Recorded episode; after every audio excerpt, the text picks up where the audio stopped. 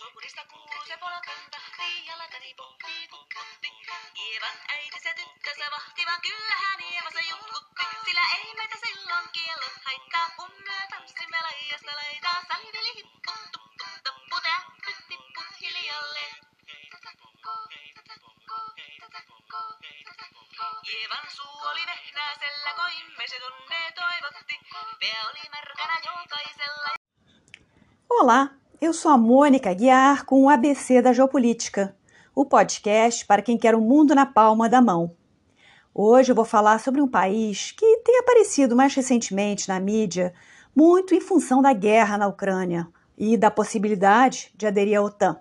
E sim, claro, você já sabe, porque se você chegou até aqui é porque leu o título do episódio de hoje. Trata-se da Finlândia. Antes de começar, eu vou para os recadinhos de sempre. Lembrem-se de me seguir no Instagram, onde eu posto mapas e fotos relativos aos meus episódios. Ajudem a divulgar o podcast. E caso queiram contribuir com o programa, basta ver como no descritivo desse episódio ou no meu site abcdageopolitica.com.br. Pode ser por Pix ou de forma mais continuada pelo Padrim.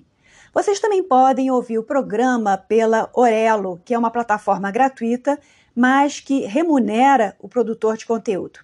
E se vocês quiserem tirar alguma dúvida ou, enfim, dar alguma sugestão, também podem me escrever, seja pelo Insta ou pelo e-mail abcdageopolitica.gmail.com.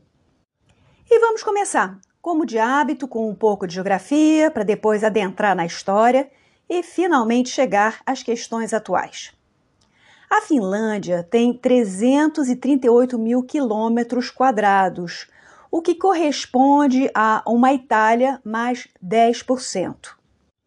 Ou, para quem prefere uma medida mais latino-americana, corresponde a quase duas vezes o tamanho do Uruguai. Mas, assim como a gente viu com os países bálticos, a população é bem reduzida. A Itália tem cerca de 60 milhões de habitantes e a Finlândia tem menos de 10% disso, ou seja, 5,6 milhões mais ou menos. A Finlândia tem três vizinhos: a Noruega, a Suécia e a Rússia, com quem ela partilha da maior fronteira, 1.309 quilômetros. A geografia da Finlândia é de muitas florestas bem densas e muitos lagos. São os 56 mil aproximadamente. A gente precisa tomar isso em conta porque ajuda muito na defesa do território. Um terço do território da Finlândia fica acima do Círculo Ártico, o que explica o frio que faz lá. E também porque foram eles que inventaram a sauna. Não tem muita luz solar durante os muitos meses de inverno. A Finlândia, nesse, nesse momento, né, no inverno, você literalmente levanta do almoço com o dia já escurecendo. Em compensação, no verão, você tem o fenômeno do sol da meia-noite. E a Finlândia, além do mais, tem 188 mil ilhas. É isso mesmo, vocês ouviram corretamente. 188 mil. Só a Suécia consegue ter mais do que isso, sendo a recordista mundial. Fora isso, o pessoal lá é basicamente luterano, mas também tem um terço da população que não segue religião alguma. Os finlandeses são uma mistura de Sami, o povo original de lá, que a gente conhece melhor pelo nome que vem do sueco Lap, que deu origem ao termo em português lapão. Com o tempo, os lapões foram se misturando com as outras tribos bálticas, vikings e suecos. E foram esses suecos que chegaram a partir de 1100 que cristianizaram o território finlandês. Depois disso, a partir do século XIII em diante, a Finlândia basicamente se tornou uma província sueca, embora partes dela também fossem disputadas pelos russos e pelos dinamarqueses. Até o século XVIII, os suecos mantiveram uma superioridade militar muito grande em relação aos seus vizinhos. Mas a partir daí, a situação começou a mudar sobretudo em favor dos russos, sob o reinado do czar Pedro o Grande. Então, já no final do século XVIII, os russos conquistam alguns pedaços do território finlandês. Em princípios do século XIX, vamos ter uma mudança. E sim, é ele mesmo, mais uma vez Napoleão Bonaparte bagunçando o mapa da Europa. E eu vou contar para vocês essa história. Entre 1806 e 1807, armou-se uma coalizão de países que juntou a Rússia, a Prússia, a Suécia e a Grã-Bretanha para combater e tentar derrotar Napoleão. Só que em 1807, as tropas napoleônicas derrotaram as tropas russas na Batalha de Friedland, que fica na atual Kaliningrado. O czar russo da época, Alexandre I, chegou à conclusão que os seus aliados não estavam com nada e que ele estava lutando sozinho e levando a pior, e que, portanto, havia chegado a hora de mudar a sua política externa. Em vez de combater Napoleão, por que não se aliar a ele? Então, quando os dois se encontraram para assinar o Tratado de Paz, o Tratado de Tilsit, o czar e Napoleão tiveram um encontro secreto e se tornaram aliados, em vez de inimigos. E o que foi que eles combinaram? Que a Rússia iria entrar em guerra contra a Suécia, que era inimiga de Napoleão, né, dos franceses, e ficar com a Finlândia como prêmio. E, dito e feito, foi isso mesmo que aconteceu. Em 1809, a Rússia derrotou as tropas suecas e pegou a Finlândia para si. Depois disso, os suecos resolveram chamar um marechal francês, um colega do Napoleão chamado Bernadotte, para se tornar o seu rei. Isso porque o, o, rei sueco era velho e não tinha filhos vivos para herdar o trono. Então, chamar o Bernadotte para ser herdeiro do trono sueco era uma forma de tentar melhorar as relações franco-suecas. Aliás, a atual família real sueca é descendente direta desse general francês. E outra fofoca divertida, né, para contar para vocês, é que a mulher desse Bernadotte, uma moça chamada Desirée, foi a primeira noiva do Napoleão Bonaparte. Ela acabou levando um dele, né, um pé na bunda, quando o Napoleão se apaixonou pela Josefina e desmanchou o noivado. Depois disso, a tal da Desirée acabou se casando com o Bernadotte, ou seja, ela não virou imperatriz da França, mas pelo menos virou rainha da Suécia. Então, né, não ficou de todo ruim, convenhamos. Mas enfim, todo esse lero-lero para contar para vocês que a Finlândia se tornou parte do Império Russo em 1809. Quanto ao Napoleão, vocês certamente sabem o resto da história. Em 1812, ele eventualmente se desentendeu com o Czar e entrou em guerra contra a Rússia porque o país continuava mantendo relações comerciais com o Reino Unido, apesar da França ter proibido isso. E Napoleão, assim como Hitler no século seguinte, se deu super mal nessa invasão e foi o que marcou o início do, do fim do seu império. Mas voltando à Finlândia, o czar Alexandre I soube ser esperto e deu bastante autonomia aos finlandeses, deixando eles, pelo menos durante as primeiras décadas do século XIX, bem à vontade dentro do Império Russo. O problema aconteceu depois, com os sucessores dele, sobretudo a partir do último czar Romanov, o Nicolau II, já na virada do século XIX para o século XX. O Nicolau II tentou dar uma unificada no Império Russo criar um sentimento nacionalista. E isso, em outras palavras, se traduzia por russificar todas as regiões. Então, a Finlândia também passou por essa política de russificação, o que gerou bastante descontentamento e resistência na população local. E isso acabou estimulando o nacionalismo finlandês, dado que o nacionalismo estava em alta na Europa daquela época. E eu aqui vou fazer uma brevíssima digressão para falar um pouco sobre nacionalismo. Tem autores como Ernest Gellner que dizem que o nacionalismo não é tanto que aflore uma autoconsciência das nações, mas é, sobretudo, o ato de descobrir ou até inventar nações que não existiam antes.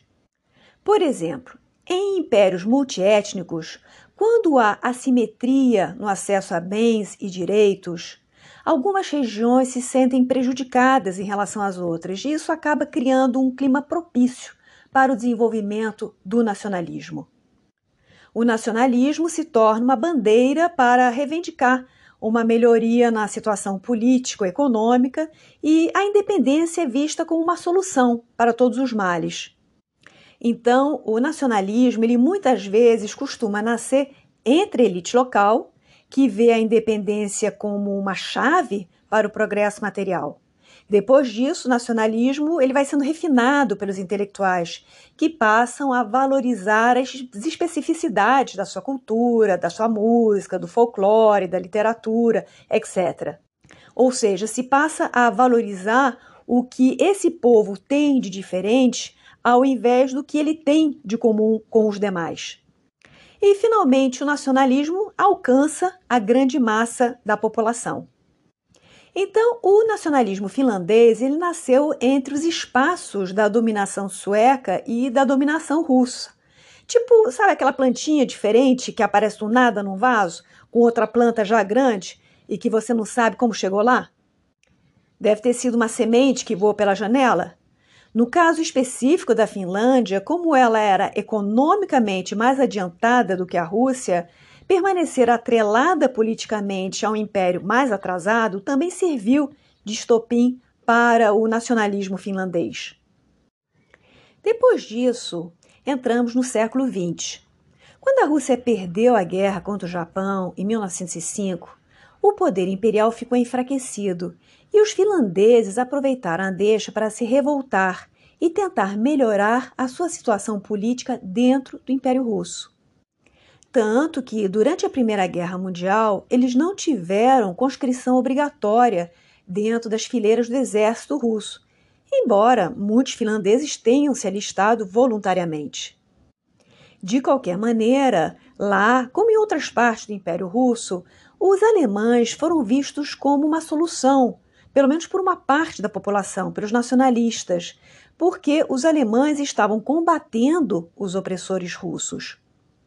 Mas é claro que essa percepção não era compartilhada por todos, né? Inclusive, quando aconteceu a Revolução Bolchevique, a situação ficou bem complicada. Por quê? O pessoal de direita, mais conservador, ficou com medo da maré vermelha alcançar a Finlândia e virou super pró-independência para evitar isso, quando antes alguns deles eram mais favoráveis a se manter dentro da Rússia. Já os socialistas finlandeses, que eram pró-independência, ficaram confusos, porque viam nos bolcheviques e na permanência dentro da Rússia uma oportunidade de levar o seu país ao socialismo. Em suma, a independência da Finlândia acabou sendo aprovada pelo parlamento finlandês em 6 de dezembro de 1917. Mas o clima de confusão política era tamanho que logo depois estourou uma guerra civil. Nos primeiros meses de 1918, brancos e vermelhos passaram a disputar o poder. Então, de um lado, ao sul, o país ficou sob o controle dos vermelhos, dos comunistas, que tomaram a capital Helsinki e as principais cidades. E ao norte ficaram os exércitos brancos, os exércitos contra-revolucionários. No primeiro momento, aconteceu o terror vermelho, quando os comunistas fizeram um expurgo dos brancos. Depois disso, os brancos levaram vantagem, com a ajuda dos alemães, e também promoveram o seu terror branco, fazendo execuções sumárias de qualquer suspeito de ser socialista, comunista ou o que fosse. Enfim, aquele tipo de violência que, lamentavelmente, acontece em todas as guerras civis. Depois a situação sossegou e em 1919 a Finlândia foi efetivamente reconhecida como uma república independente e em 1920 entrou para a Liga das Nações. Quando na década de 1930 começou a ascensão nazista, os soviéticos e uma boa parte da Europa começou a se preocupar concretamente com o expansionismo alemão. Os russos tinham muito medo que a Finlândia pudesse servir de trampolim para os nazistas entrarem na União Soviética e queriam que os finlandeses se aliassem a eles e se comprometessem a combater os alemães. Acontece que a Finlândia ficou meio de pé atrás Dizia que não ia se envolver na guerra, queria permanecer neutra, mas essas declarações não acalmavam as preocupações russas. Daí, em agosto de 1939, chegamos ao famoso pacto de não agressão Molotov-Ribbentrop entre a União Soviética e a Alemanha, com a sua famosa cláusula secreta de criar zonas de influência, em que a União Soviética iria recuperar o controle sobre os países bálticos e sobre a Finlândia, enquanto a Alemanha ficaria livre para se expandir para as bandas ocidentais. Quando começou a Segunda Guerra Mundial, tudo aconteceu como previsto, ou enfim, mais ou menos. Nas repúblicas bálticas, a gente viu no episódio anterior como a União Soviética ocupou os territórios deles sob pretextos de protegê-los. Na Finlândia, acabou sendo um pouco mais complicado. Os finlandeses não queriam ser ocupados e apresentaram uma resistência feroz aos soviéticos. Foi uma guerra bastante épica, a famosa Guerra de Inverno, que durou alguns meses entre o finalzinho de 1939 e os primeiros meses de inverno de 1940. No final das contas, os finlandeses perderam e precisaram abrir mão de uma parte de seu território para os russos, no chamado Tratado de Paz de Moscou de 1940. Mas também não se pode dizer que os soviéticos tenham realmente vencido essa guerra.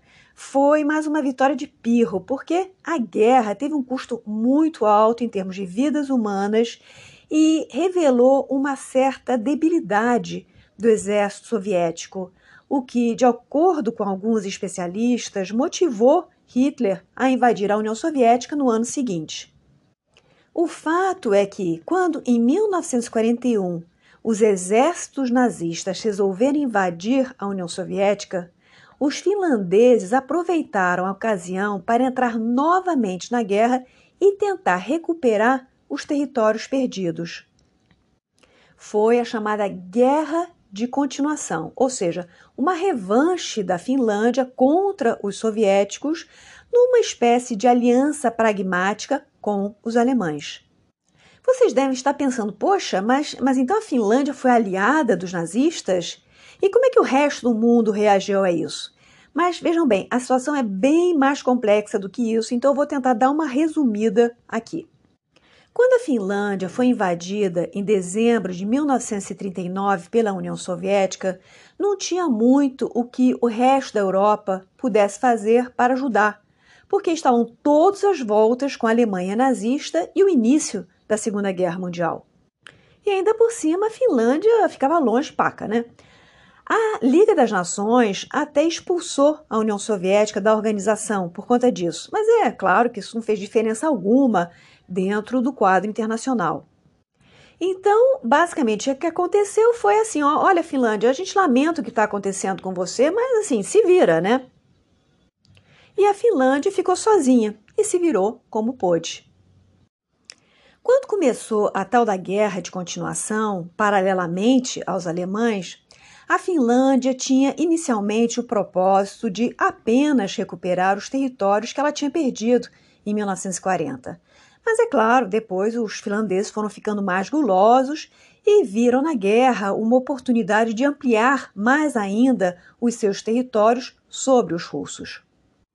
Quando a maré começou a virar em favor dos aliados, os finlandeses chegaram prontamente à conclusão de que iam se afundar caso permanecessem do lado alemão e que era melhor negociar um armistício com os soviéticos em 1944. E foi isso que aconteceu. Eles perderam todos aqueles territórios recuperados e mais um pouco e precisaram pagar uma pesada indenização de guerra. E, claro, ainda tiveram de se comprometer em expulsar os nazistas de seu território. Ainda que a Finlândia tenha atacado a União Soviética junto com a Alemanha, os aliados ocidentais, Reino Unido, Estados Unidos, entenderam que essa cobeligerância com a Alemanha tinha sido muito mais motivada pelas circunstâncias anteriores, por ter ficado sozinha frente ao agressor russo em 1939, e não ter sido ajudada pelos ocidentais. Daí que eles não se preocuparam em punir a Finlândia. Aliás, já bastava ela ter de aturar as demandas soviéticas no pós-guerra. A Finlândia, a partir daí, virou um estado tampão entre a União Soviética e o resto do Ocidente. Então, depois da Segunda Guerra Mundial, em 1945 e até o final da Guerra Fria, em 1991, a Finlândia teve de se resignar a viver uma realidade de neutralidade, manobrando o vizinho soviético. Por conta dessa neutralidade, a Finlândia precisou recusar a ajuda do Plano Marshall e, nos primeiros anos pós-guerra, ainda correu o sério risco de se tornar um satélite soviético, o que alguns historiadores chamam de os anos de perigo. Em 1948, a Finlândia e a URSS assinaram um acordo de amizade, cooperação e assistência mútua, o que deu origem à doutrina Paasikivi-Kekkonen, que era o nome dos presidentes finlandeses que estiveram à frente do país entre as décadas de 1950 até os anos 1980. Essa doutrina ela significava basicamente pisar em ovos para manter boas relações com o vizinho, não fazer nada para desagradar a União Soviética, adotar uma neutralidade ativa e não passiva. A Finlândia aceitou ter uma base militar russa perto de Helsinki e também aceitou uma série de restrições para as suas forças armadas. Esse acordo era renovado a cada tantos anos até o fim da Guerra Fria. Então vejam bem, a Finlândia ela não chegou a fazer parte dos países da Cortina de Ferro, mas ela também não era completamente soberana ou completamente ocidental. Ficava nessa zona cinzenta. Vocês talvez já tenham ouvido falar na expressão finlandização ou política de finlandização. Essa expressão ela ressurgiu agora, atualmente, em função da guerra na Ucrânia, como uma possível solução para o conflito. Os finlandeses não gostam muito dessa expressão, eles acham ela pejorativa e até depreciativa, mas ela reflete aquilo que foi a sua realidade durante uns 40 anos. Embora a Finlândia fosse um país independente, a sua soberania ficou meio à mercê de não criar problemas com o vizinho soviético. Isto posto, nas relações internacionais, tem muitas decisões que são tomadas ou não de olho na reação dos vizinhos. De qualquer maneira, a Finlândia conseguiu funcionar durante todos esses anos como uma democracia e, assim como os demais países nórdicos, adotou uma pegada social-democrata com um welfare state, um estado de bem-estar bem forte e atuante. Mas, em 1991, o colapso da União Soviética mudou novamente o cenário geopolítico. Tanto a Finlândia quanto os estados bálticos se libertaram da influência soviética e já em 1995, Finlândia e Suécia entraram na União Europeia, sendo que em 2002 a Finlândia entrou também na zona do euro. Mas e a OTAN? Mesmo depois das repúblicas bálticas entrarem na OTAN em 2004, a Finlândia não viu necessidade de mudar a sua postura de não alinhamento. Vejam bem, eu estou usando o termo não alinhamento em vez de neutralidade. Isso porque tem todo um debate político em torno desses dois termos, neutralidade e não alinhamento. Em suma, de acordo com alguns analistas políticos, a escolha de fazer parte da União Europeia pode ser considerada como um abandono da neutralidade. Já o não alinhamento seria o não participar de alianças militares. Por exemplo, a Suíça seria verdadeiramente neutra e não alinhada, porque ela não pertence nem à União Europeia nem à OTAN. Embora ela colabore com ambas, né? Diga-se de passagem. Em compensação, tem outra corrente política que argumenta que entrar na União Europeia não constitui o fim da neutralidade. E daí o pessoal contra-argumenta, dizendo que na Carta da União Europeia tem o artigo 42.7, que faz referência à defesa coletiva dos países do bloco, e que isso já é suficiente para desmontar a tese da neutralidade. Vou explicar para vocês o que é esse artigo 42.7.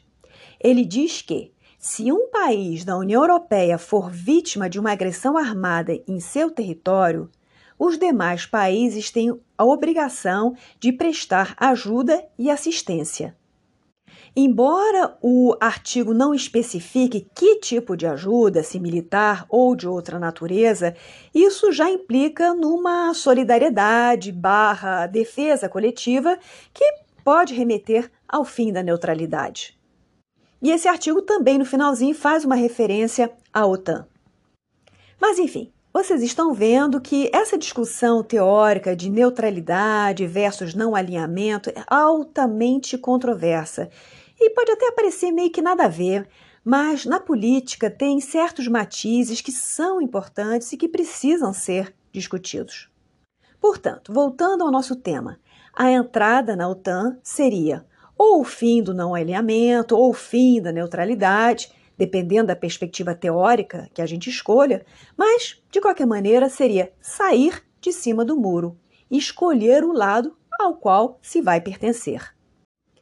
Em 2008, quando aconteceu a invasão da Geórgia, o cenário político na Finlândia não chegou a mudar, embora já tenha acendido um primeiro sinal de alerta.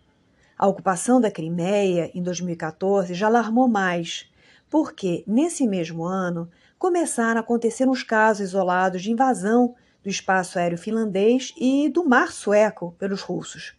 Mas ainda assim, a opinião pública desses dois países não era favorável a se juntar à OTAN. Foi só em 2022, com a guerra na Ucrânia, que essa situação se inverteu. Na prática, desde 1994, a Finlândia estabeleceu uma parceria para a paz com a OTAN e chegou a colaborar em várias missões de paz ao redor do mundo, no Afeganistão, no Iraque e nos Balcãs. Em 2014, com a captura da Crimeia, a Finlândia passou a compartilhar inteligência com a OTAN no quadro de uma parceria chamada EOP, em inglês Enhanced Opportunities Partners, em português, parceiros de novas oportunidades. A Finlândia desenvolveu essa parceria especial com a OTAN bem como a Geórgia, a Jordânia, a Suécia, a Austrália e, desde 2020, a Ucrânia também. Então, nesse sentido, a gente pode até dar a mão à palmatória em relação ao discurso do Putin sobre a ampliação da OTAN, porque, de fato, a colaboração da OTAN com os países da vizinhança tem se ampliado bastante. Embora também se possa contra-argumentar o que, que vem antes, o ovo ou a galinha. Ou seja, a política externa russa se tornou mais agressiva por conta da ampliação da OTAN ou vice-versa? E daí começa aquela eterna discussão que vocês já conhecem bem. Uns dizem que a OTAN é um projeto de poder americano, ou pelo menos ocidental. Daí o pessoal retruca, dizendo que a OTAN é uma aliança defensiva e não ofensiva.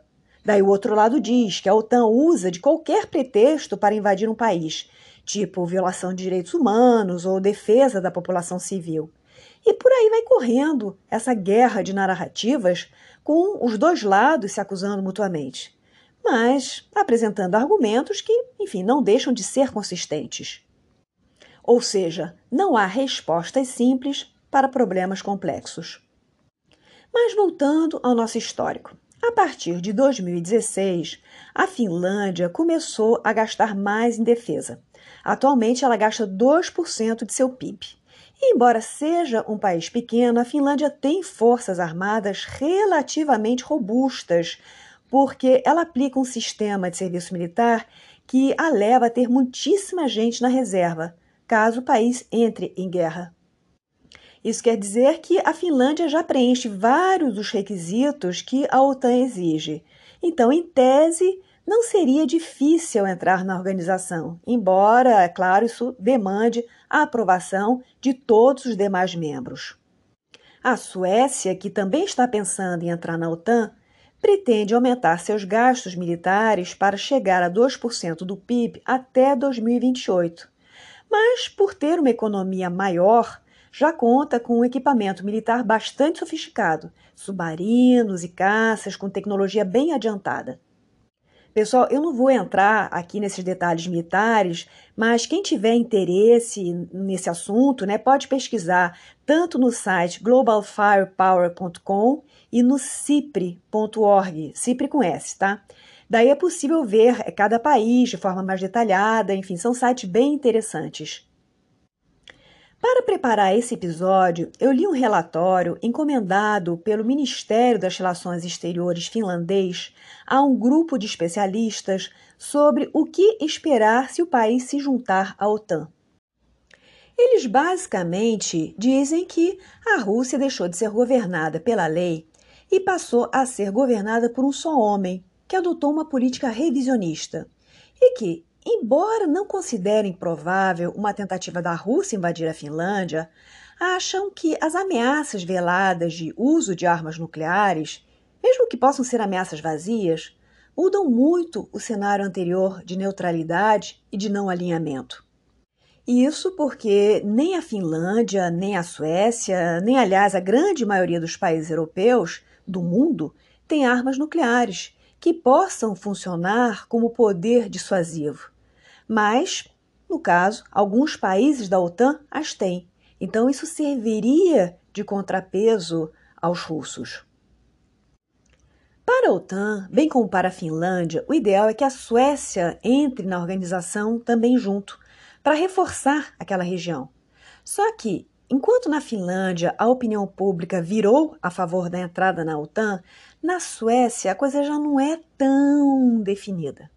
A Suécia, bem ou mal, tem conseguido se manter fora de guerras durante os últimos 200 anos.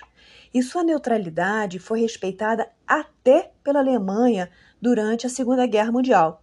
Embora isso tenha acontecido principalmente porque ela não entrou nos cálculos geopolíticos do Hitler. Por conta dessa neutralidade barra não alinhamento, a Suécia tem um papel internacional bastante importante e, junto também com a ONU, ela ajuda a costurar acordos de paz, etc. Então, de acordo com uma parte da população sueca, a entrada na OTAN tiraria um pouco dessa hum, respeitabilidade, dessa autoridade, dessa aura sueca, digamos assim. É isso aí, pessoal.